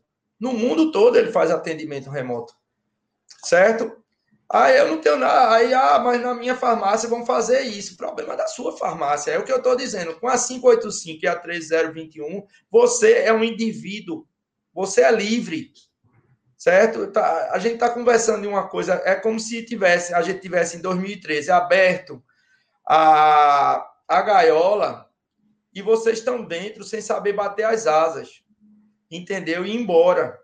Então, ou tem investimento individual, por isso que é necessário a atitude de buscar esse é, conhecimento. Eu já disse, Cristiano, é, na Coreia, nos Estados Unidos, na, na, na Inglaterra, é, e tem desde 1999 na Suécia, entendeu? Tem em Bangladesh, tem em Angola, entendeu? Para não dizer que é só em país rico. Então, atendimento remoto existe e eu posso fazer um bom atendimento remoto. É, mas eu acho é... que. Agora, veja aqui, só, não, mas veja é... onde eu estou querendo chegar. Eu não estou aqui. Tá eu, sendo, eu acho que o que ele está falando é sobre a lei, né? Não é você atender remotamente, ele está falando do projeto de lei aqui. Não, que é eu sei. Muito mais para vender remédio do que para atender de fato público. Não, então, mas aí eu acho que a lei ela vem para sacanear a gente. E se a gente for sabido, a gente usa a sacanagem a nosso favor. Desculpa a, a, a forma como eu estou me expressando. Veja só, se eu não faço, mas desde 2001, se você olhar na resolução é, 357 de 2001, você vai ver que o Conselho de Farmácia ele já permite o, o, o, atendimento remoto. Você vai ver na lei, você vai ver na RDC 44 de 2009, o atendimento remoto já existe. Porém, contudo, todavia, entretanto, quem é que faz? Entendeu? Então, já que estão nos desafiando, é que eu vou para cima. Eu, sou, eu não sou desses, não. Se tiver o desafio, tem gente que corre. Eu vou para cima. Entendeu? Então, eu acho que, que, que a, a, ideia da habilidade criativa também vem, vem nesse sentido. Eu também não vou para cima para me lascar, como diria um conterrâneo meu. Entendeu? Então, para uhum. eu não me lascar, o que é que eu faço? Eu vou procurar meios de tentar transformar esse atendimento remoto como uma, uma, um serviço adicional dentro dos serviços que eu desenvolvo, onde eu vou trabalhar. Certo? Então, é, uma coisa que eu acho importante que a gente tem que trabalhar também nessa lógica de empreendedorismo é a lógica da inovação, desculpa, da inteligência criativa. É a inovação e o empreendedorismo. Que a gente não trabalha de uma maneira muito clara com essa coisa do empreendedorismo. O farmacêutico, ele acha que ele tem que se formar para trabalhar para os outros. E outras profissões não são assim. Né? O dentista, de um modo geral, quando ele se forma, ele vislumbra ter o consultório dele né? É, e a gente vislumbra trabalhar na empresa A, B ou C e vai ganhar o quê? O piso. E o que é que eu faço uhum. para ir além? Certo? Eu digo assim, na, na frente de vocês tem dois inquietos, eu e Lindenberg. Se Lindenberg fosse um cara acomodado, ele era somente professor da UFBA. Ele acordava de manhã, ia lá para a UFPA, ficava contando as horas até as 18 horas, feito ele tem um monte de colega assim, eu também tenho, e o Brasil todo também tem. Quando dá 18 horas, o cara vai para casa, vai para academia, vai fazer outras coisas. Eu respeito essas pessoas.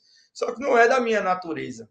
Entendeu? Eu quero é fazer crescer, eu quero é fazer mudar, eu quero é, é, é ser feliz. Então, se eu quero ser feliz e para ser feliz precisa de esforço, precisa de disposição, precisa de atitude, eu prefiro pecar por excesso do que por falta. Eu vou ter atitude, certo? Então, nesse sentido, eu só quero que é, é, é, eu só quero que a pessoa entenda que existe esse tipo de coisa, certo? É, não vou ficar advogando o atendimento remoto, mas Lindenberg já entrevistou aqui no INAF a é, Agnes, é, Agnes Rossenheimer, lá do Rio Grande do Sul, que o SUS, no Sul, na, na, em Porto Alegre, criou um atendimento remoto no início da pandemia. É, Lindenberg entrevistou ela, entendeu? Então, existe atendimento remoto também pelo SUS. Né? É, é, aí eu pego uma, pela palavra, por ser um país grande, o atendimento remoto é necessário. Deixa eu falar, dar um exemplo prático. Teve o, o, o incêndio da Boate Kiss, né, de triste memória. Acredito que muitos de vocês devem se lembrar. Vocês acham que em Santa Maria tinha médico especialista em queimado suficiente para salvar a quantidade de jovens que ficou queimado naquilo ali? Não, não tinha. O que é que eles fizeram? Eles usaram um equipamento de um programa que existia no governo passado chamado Segunda Opinião, que era de telemedicina, e eles tiveram contato direto, via remota, dos médicos de Santa Maria com os médicos de, é, do Hospital Sírio-Libanês. Certo? Muita gente se salvou, muita gente se salvou, porque havia atendimento remoto. Não, certo? veja só, Divaldo, eu Entendeu? acho que eu, eu não entendi. Eu acho que o debate aqui não é contra o atendimento remoto. Né? Uhum. Eu acho que o debate aqui e a preocupação das pessoas, e que eu concordo, né, eu sou um cara, você me conhece, você também é empreendedor. Então, é evidentemente que a gente está aqui numa tecnologia que há dois anos provavelmente a gente ia usar isso de vez em quando, ou nem usasse. Nem usava. Então, a necessidade fez o monge, como tem acreditado, né? Eu acho Exatamente. que a grande questão no Brasil é seriedade. Se vai Não, criar um projeto de lei bem feito, bem escrito, que não promova o, charlen, o charleta, char, charlatanismo. É, exatamente, que não promova o oba-oba. Não, não, isso sem dúvida, sem dúvida, né? então, sem dúvida. Se é um projeto de lei sério, eu não conheço deputado, tá? Mas, assim, se é um projeto de lei na perspectiva do usuário, né, eu não queria minha mãe de 90 anos ir na farmácia se eu pudesse atender ela via remota, porque ela é um, de um grupo de risco. Né? Exato. Então, o que a gente tem que deixar claro é o seguinte: o atendimento remoto ele vai vir, está vindo e vai vir. É, é. um fato. O que a gente tem é que não transforme isso simplesmente em comércio, né? Simplesmente não ações de saúde. Então, isso é fundamental para que a gente tenha é, discernimento entre o que é o que o professor Divaldo está falando de forma muito inteligente, muito categórica aqui, e um projeto de lei, que eu não sei se é, volto a repetir, é, é, é feito para promover venda. Né? Sim, sem dúvida. Já tem venda pelo celular, venda por tudo que é vinho, sim, sim, remoto. Sim. Então, a gente está falando de atendimento farmacêutico, de cuidado farmacêutico que pode ser realizado de forma qualificada através de uma forma remota, né? Por exemplo, se eu conheço o meu só, só uma coisa, Lindenberg, só para eu não perder, assim, é o que... É... Só para concluir meu raciocínio. Ah, se desculpa, eu tenho desculpa. 30 doentes que eu atendo todos os meses há mais de dois anos, eu conheço meus doentes.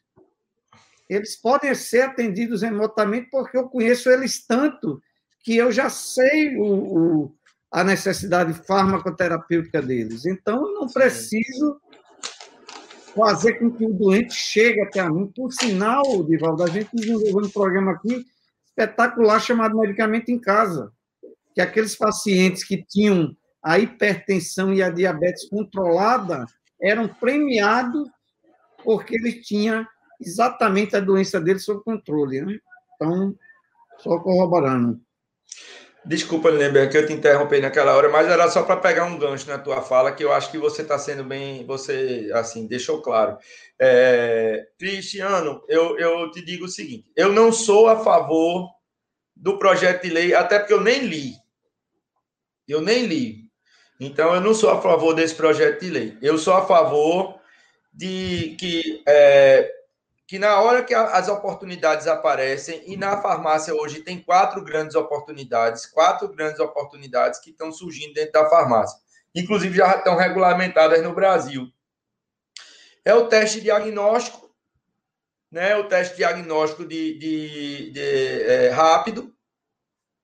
É, se você for numa farmácia europeia ou americana e as farmácias são éticas, se vende, mas existe um nível de ética muito maior, é bem diferente do modelo da gente, não tem empurroterapia. E ainda assim eles fazem exames, não fazem exames só para isso, eles fazem exame para tudo. É, é 30, 40, 50 tipos de exames diferentes, testes, exames não, desculpa, exame não, teste diagnóstico, certo?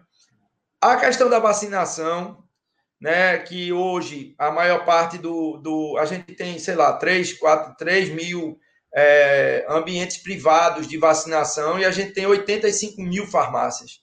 Então a gente pode vacinar na farmácia assim. Quando a gente vacina, a gente não. Uma coisa que é importante é que uma coisa não é substitutiva da outra. As coisas elas vêm para elas se acumulam, certo? O cuidado farmacêutico que, que, que não é só um serviço que eu posso desenvolver, eu posso ir da dispensação até o segmento da farmacoterapia, oferecendo serviços diferentes. E eu posso ter a tele, e eu posso desenvolver, inclusive, alguns serviços desses, como Lindenberg colocou também, deu um bom exemplo, por meio é, remoto. Por exemplo, depois de um paciente que eu já atendi três, quatro vezes, eu já sei quem é esse paciente, e ele diz: Olha, não tenho condição de me deslocar até aqui, ou é um idoso, e eu vou fazer isso, inclusive no SUS, como o Agnes está fazendo, é, o grupo lá, da, lá do, do, de Porto Alegre, Cris, querida, um abraço. Então, é, então existe isso, né? Então, eu, eu, eu advogo que a gente tem que querer fazer as coisas. Entendeu? Eu advogo que a gente tem que assumir as coisas. A gente tem que brigar para não ter um farmacêutico. A gente tem que, que, que brigar para ter muitos farmacêuticos. Eu vou na Europa, eu tenho seis farmacêuticos. Na Drogazil tem seis farmacêuticos. Aqui atrás da minha casa tem uma Drogazil, tem seis farmacêuticos. Entendeu? Na Pague Menos tem vários farmacêuticos. Entendeu? Será que eles tinham que fazer logística ou eles podiam estar ofertando uma série de serviços? Na Pague Menos já tem o consultório. Será que todo farmacêutico quer ir para o consultório? Isso não é uma realidade que eu e Lindenberg a gente viveu há anos atrás. Quando a gente falava em ter um consultório, era absolutamente quem foi meu aluno aqui há mais tempo, né? Tem umas pessoas aqui, eu não vou dizer quem foi há mais tempo, mas tem umas pessoas queridas que estão aqui, que elas devem lembrar que há algum tempo atrás, quando a gente se conheceu, já faz mais de 15 anos, eu já falava dessas coisas. E hoje em dia, algumas dessas coisas existem na esquina da minha casa. Entendeu? Lindenberg é um cara viajado, já foi para o mundo todo, entendeu? A Lindenberg conhece tudo, mas para quem não foi para o mundo todo, né, sabe que na esquina da sua casa às vezes tem. É claro que no interior vai ter menos, é claro que na periferia pode ter menos, mas só vai ter se tiver em algum lugar. Então a gente tem que brigar para ter em algum lugar para ter referência e o outro pedir. É, se não tiver em lugar nenhum, ah, já que não tem no interior, não tem em lugar nenhum, então daqui a pouco é melhor entregar caixa de, farma, de medicamento de qualquer jeito, de maneira mecânica. Acho que Lindenberg usou esse termo também, eu concordo é, que eu acho que o serviço farmacêutico ele se base, de hoje ele se, se baseia na década de 1970 e ainda é muito mecânico. Ele é pouco cognitivo. Eu assumo pouca responsabilidade, eu tomo pouca decisão.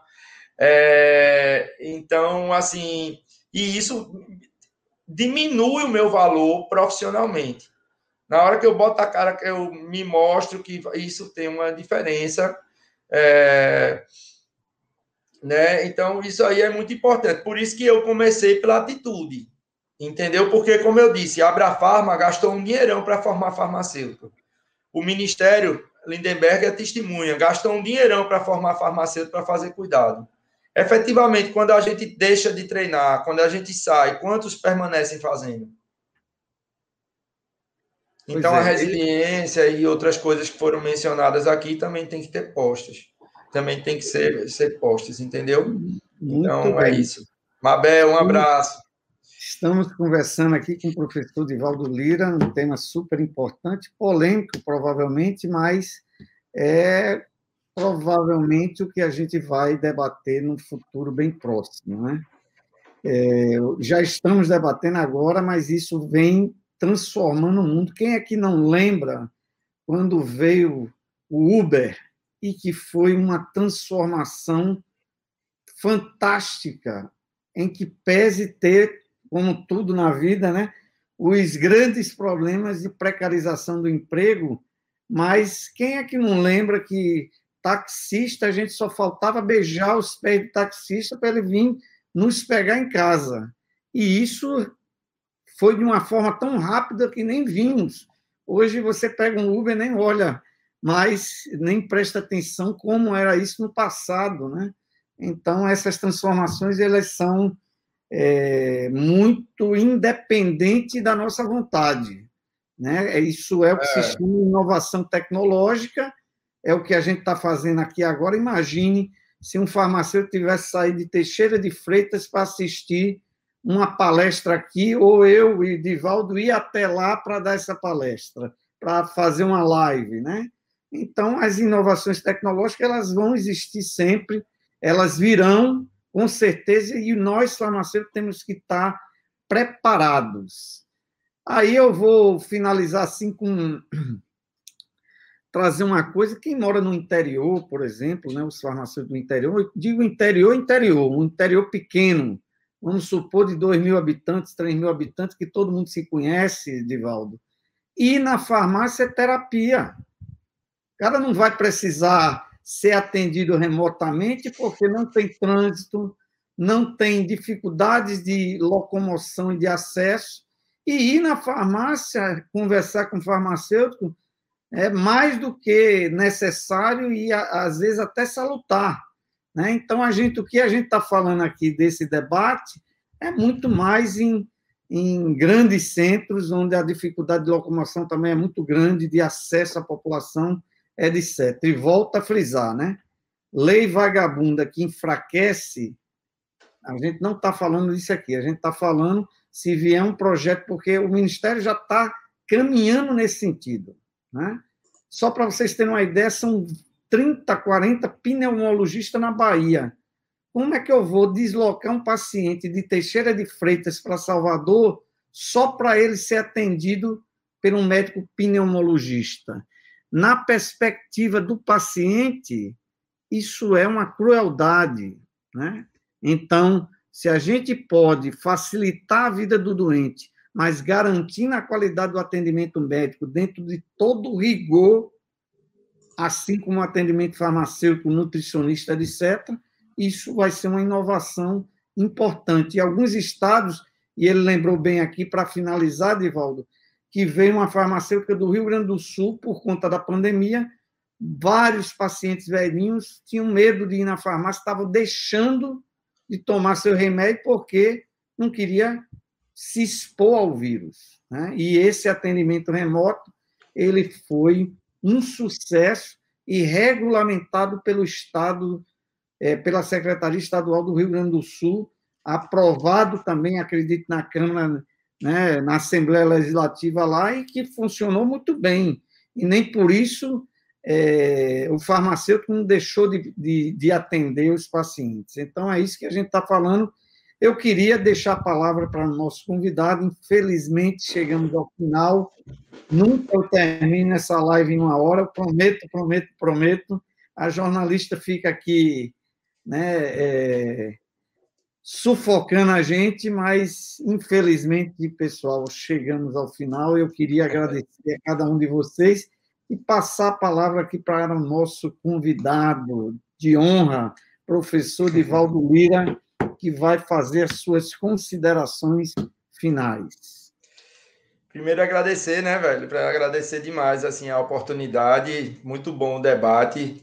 Se você assim imaginar, eu tinha preparado uma coisa completamente diferente, mas foi muito bom, assim, eu acho que essas três desafios iniciais ali me, me fizeram buscar outras coisas, né? Então foi muito bom. Agradecer a todo mundo que está assistindo. É, tem gente da, de Brasília, Letícia querida, um monte de gente que está aí do Rio Grande do Sul, pessoas que eu tenho um carinho imenso. E aí eu, eu, eu reforço o que tu falaste agora, né? Que tem coisas que não dependem de nós.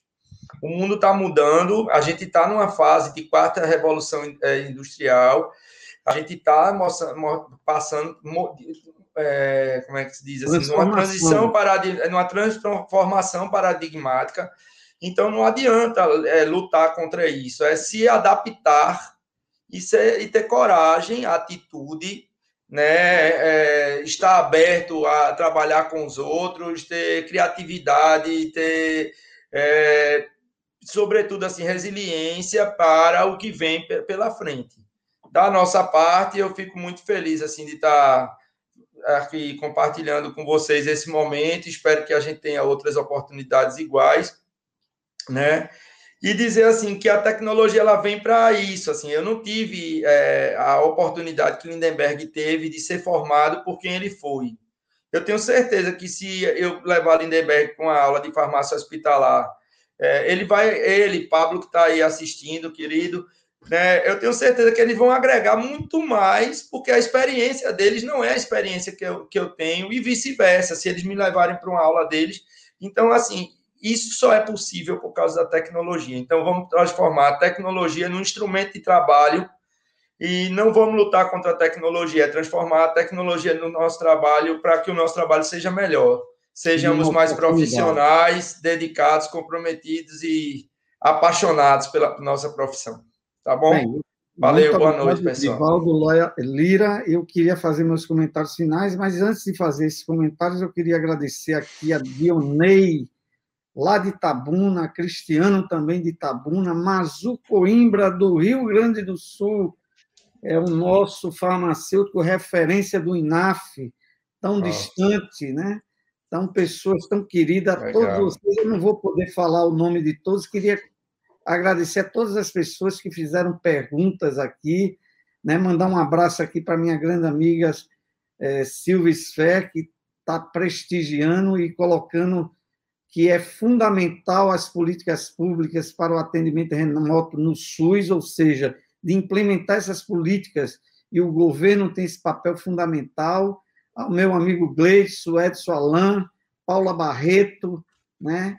Roquelina, Iris Paula, várias aqui, Lorena Batista, todos que contribuindo, Luana, Luana Oliveira, Mabel Sodré, Larissa Sena, né? Lorena Batista e enfim, todos vocês, eu queria agradecer muito. Foi, olha, foi incrível esse debate. E quero dizer o seguinte: que não é só o farmacêutico sozinho que vai resolver o problema, os desafios da farmácia comunitária. É fundamental desenvolver novas lideranças, renovar o quadro de lideranças, não só aqui na Bahia, mas nacional, trazer novas ideias.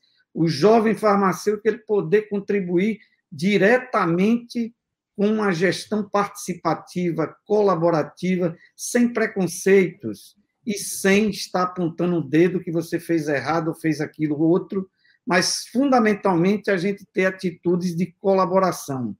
Não somos perfeitos, temos muito ainda, Adivaldo, que caminhar, mas eu diria que o grande momento agora é de renovação e a gente está vivendo esse momento de renovação tecnológica é, estamos vivendo esse movimento aqui especial com a tecnologia trazendo, agregando pessoas do Brasil inteiro, gente aqui de Pernambuco, do, alunos do professor aqui de Sergipe. Veja que maravilha, e isso tudo principalmente de graça. Né? Tem um custo, mas para você que nos assiste, é completamente de graça. O INAF faz isso há mais de três anos.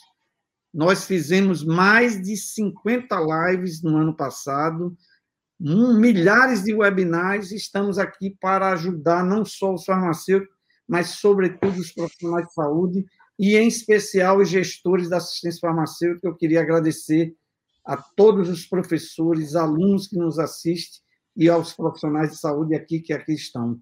Divaldo, muito obrigado, foi uma honra poder mediar. honra Semana que vem, eu já estou anunciando aqui, teremos convidados importantes, tanto da Bahia quanto de fora, para mediar um novo debate, um novo tema que vai ficar no gostinho aí, mas será quarta-feira, eu acho. Nossa jornalista pode entrar agora no ar para dizer a nós quando será, será quinta-feira ou quarta-feira, com um novo convidado.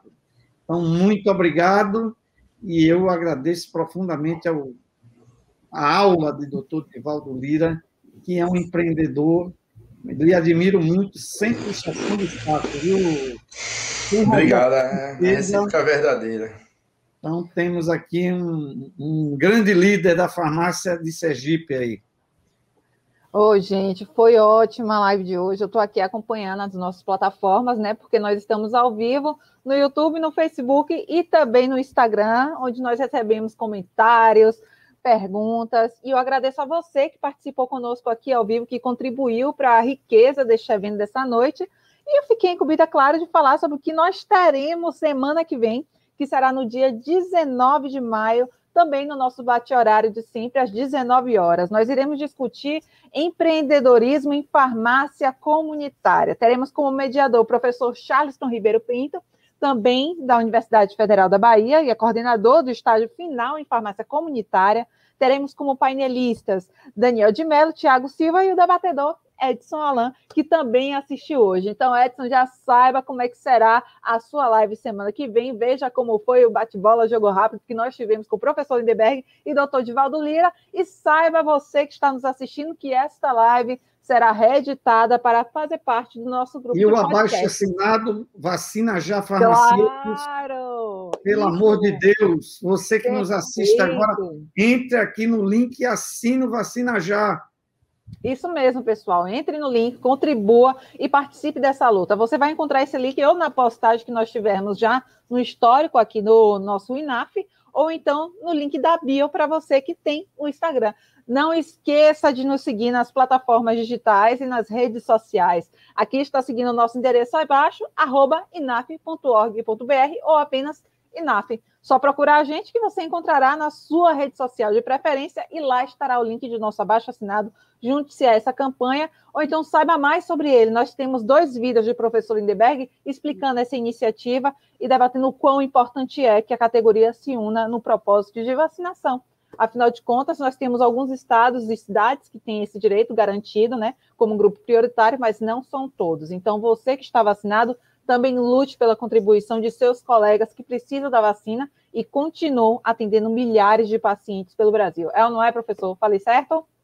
Com certeza, e eu queria fazer esse chamamento mais uma vez. Conseguimos, doutor Estela Santos, presidente do COSEMES, há mais de dois meses estaremos, já estamos, os farmacêuticos no grupo prioritário, isso aqui foi uma ação do INAF para que possamos ajudar os farmacêuticos a se vacinar. Lembrem-se, o Ministério da Saúde ainda não comprou todas as vacinas. E esse processo ele vai ainda se desenrolar nos próximos meses. Então é fundamental estarmos protegendo os grupos prioritários e farmacêutico é um deles, evidentemente é o que a gente deseja que todos nós estejamos vacinados. Mesmo aqueles que já assinaram o abaixo-assinado, compartilhe, mande pelo zap, né, mande pelas redes sociais, porque é fundamental que isso chegue não só aos farmacêuticos da Bahia, mas de todo o Brasil. Perfeito, você... professor. Lembrando, arroba inaf.org.br. Estamos no Instagram, no Facebook, no LinkedIn, no YouTube e no Spotify. Esta e live ficará disponível como podcast. Exatamente. Amanhã... amanhã tem o um curso de insulina, curso de segurança do paciente com diabetes na administração de insulinas. Verifique também mais sobre esse projeto em naf.org.br/insulina. Nós estamos por aí nas redes sociais, qualquer coisa é só falar com a gente. Lembrando, pessoal, vocês que participaram aqui ao vivo conosco têm direito à certificação de duas horas pelo Instituto Nacional de Assistência Farmacêutica e farmacoeconomia. O link se encontra aqui embaixo na descrição. Você que está nos acompanhando pela live do Instagram, é só ir no nosso canal do YouTube, está lá o link da descrição para que você possa garantir a sua certificação desse evento. E se lembre, semana que vem nós iremos falar de empreendedorismo. Professor, muito boa noite, muito obrigada, doutor Divaldo, muito obrigada pela aceite, foi ótimo. Um Tchau, abraço para a galera de Irecê, de Itabuna, Ilhéus, Conquista, meus amigos do Rio Grande do Sul. Enfim, foi ótimo. Muito obrigado aí a todos pela participação. Obrigada, pessoal. Boa noite.